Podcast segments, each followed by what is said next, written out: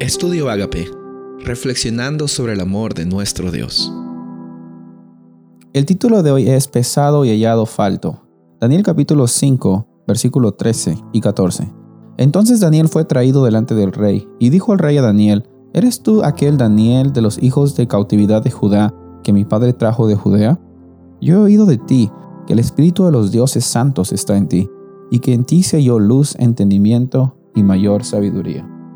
Es muy probable que Belsasar eh, se viera forzado a traer a Daniel ante la corte, porque eh, incluso la actitud en la cual él se refiere a Daniel hace, hace un, como que un sentir de que él quería tener control sobre la situación. Él le preguntaba diciendo, ¿eres tú Daniel?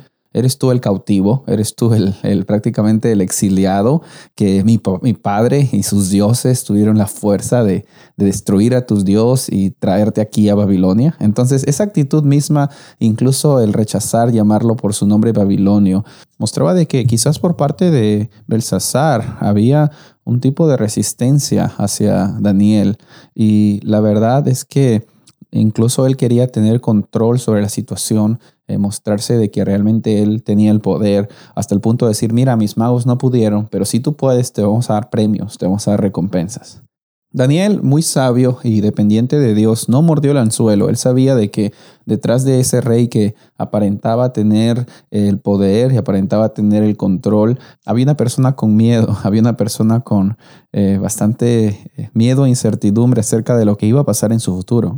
Daniel automáticamente rechaza esos regalos, se da cuenta que su valor no está basado en lo que él recibe, sino en lo que Dios le da y Dios provee. Y le dice, mira, esta interpretación te la voy a leer, te la voy a explicar. En realidad estaba en arameo, solo que como el arameo tampoco contaba con vocales y estaba unido, era muy difícil para los eh, intérpretes y magos descifrar primero las palabras y saber cuál era su significado. Entonces le respondió eh, con una reprimenda Daniel a Belsasar, diciéndole, tú te has olvidado de los caminos de Nabucodonosor, de que él reconoció al Dios verdadero, y la verdad es que tú te has rebelado contra Dios, y no te has rebelado sin saber, los hechos sabiendo. Fue algo abierto, y la verdad, por eso es de que Tú incluso trataste de negar la existencia de Dios y trataste de justificarla con los dioses de oro, de plata, de bronce, de hierro, de madera y de, piedra. Esos dioses no ven y no oyen, pero hay un Dios que ve y que oye, que va a efectuar sus juicios contra ti.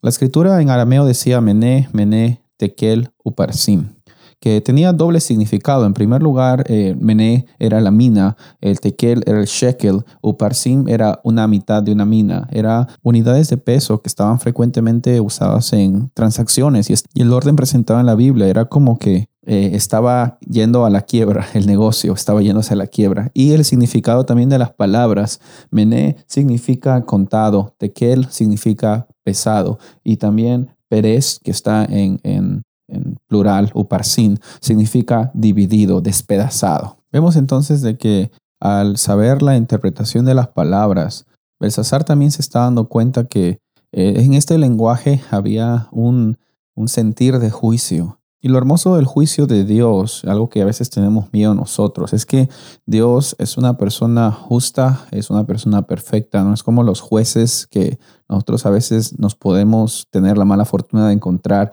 en las cortes humanas, sino que cuando nosotros eh, nos humillamos y vamos ante la presencia de Dios, sabemos de que Él nos perdona, tenemos el mejor abogado que es Cristo Jesús. Sin embargo, Belsasar, sabiendo de que él podía contar con el Dios Altísimo, él decidió acudir con su propia justicia, él decidió actuar de manera egoísta y vanidosa. La decisión está en nosotros y Dios quiera de que nosotros tengamos la sabiduría que tuvo Daniel para no eh, considerar nuestra vida como un conjunto de logros, sino como una oportunidad para que estemos donde estemos, el nombre de nuestro Dios sea glorificado. Soy el pastor Rubén Casabona y deseo que tengas un día bendecido.